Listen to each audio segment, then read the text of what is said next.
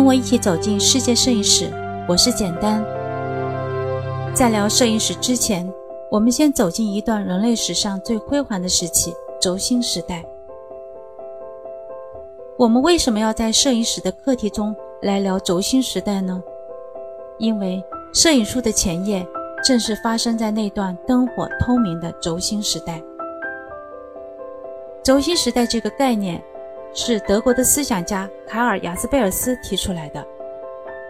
他把在公元前800年到公元前200年之间这一段具有高度创造力的时期称为人类的轴心时代。在这个时代，人类历史上发生了一件极为神奇的事情：有一批爆发式的智慧思想相继出现。我们来看看刻在这条时间轴上都有哪些闪闪发光的名字。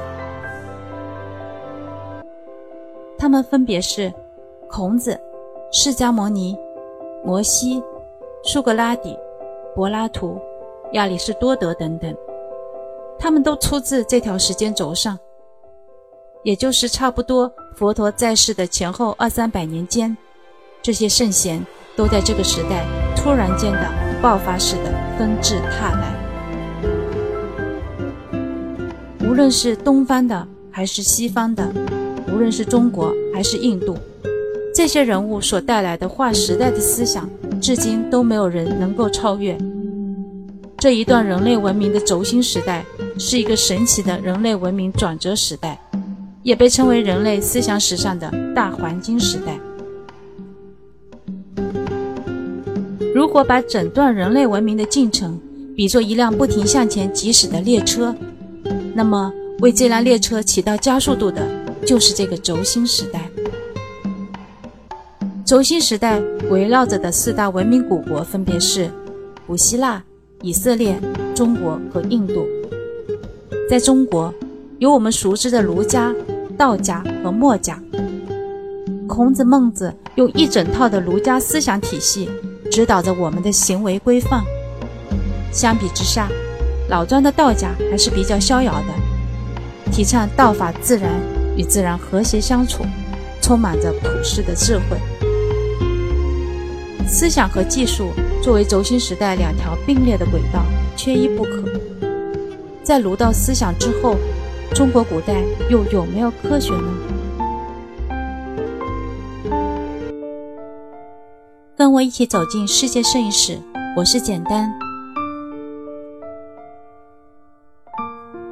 这就要说到我们的春秋时期的墨家。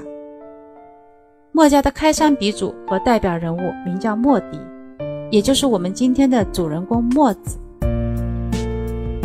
二零一六年，我国成功的发射了首颗量子卫星，取名就叫墨子。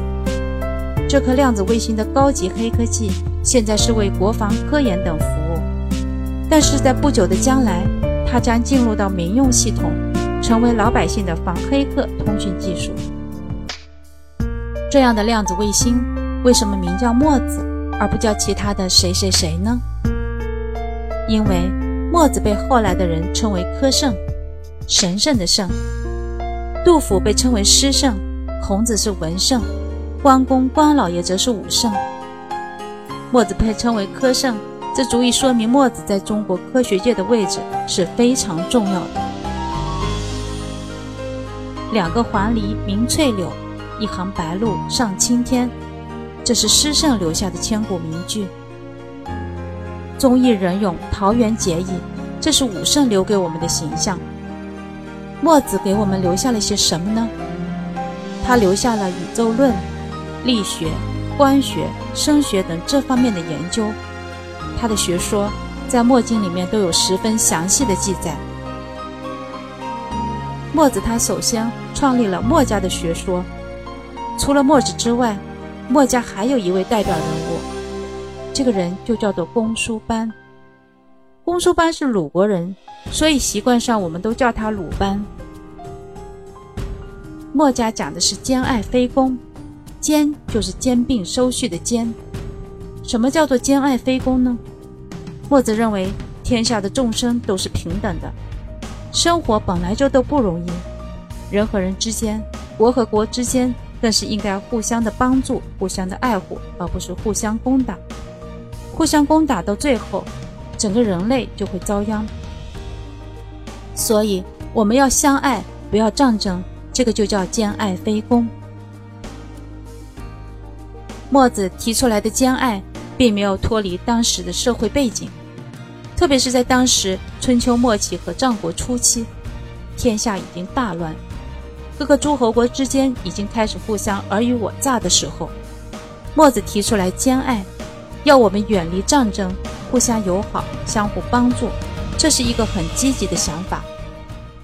只不过这个想法在当时并没有被贯彻下去，因为当时正好是战乱的时候，这就像一群人正在打群架，这个时候墨子扛着一面旗，旗子上写着几个大字：“我们要相爱，不要战争。”要知道，架打得正热闹的时候，你劝架是没有人听你的，大家谁都不愿意停手。架打下去，武器就得造，不进攻防御总是对的吧？墨子就和弟子们一起造武器。墨子除了是物理学家、科学家，他本身还是一名工匠，再加上刚才说过，墨家还有一位代表人物是鲁班。因此，墨家的弟子中就有许多是技术精湛的手工艺人，基本上就是工科生加上直男的组合，动手能力都非常的强。所以在那个时候，可以说墨家掌握着的算是当时世界上最先进的机械制造技术。但是，本着兼爱非攻的原则，墨家的武器只卖给防御国，绝不卖给侵略者。这算是墨家在乱世中的底线。我们说春秋战国既是蓝烟四起，同时又是百家争鸣、百花齐放。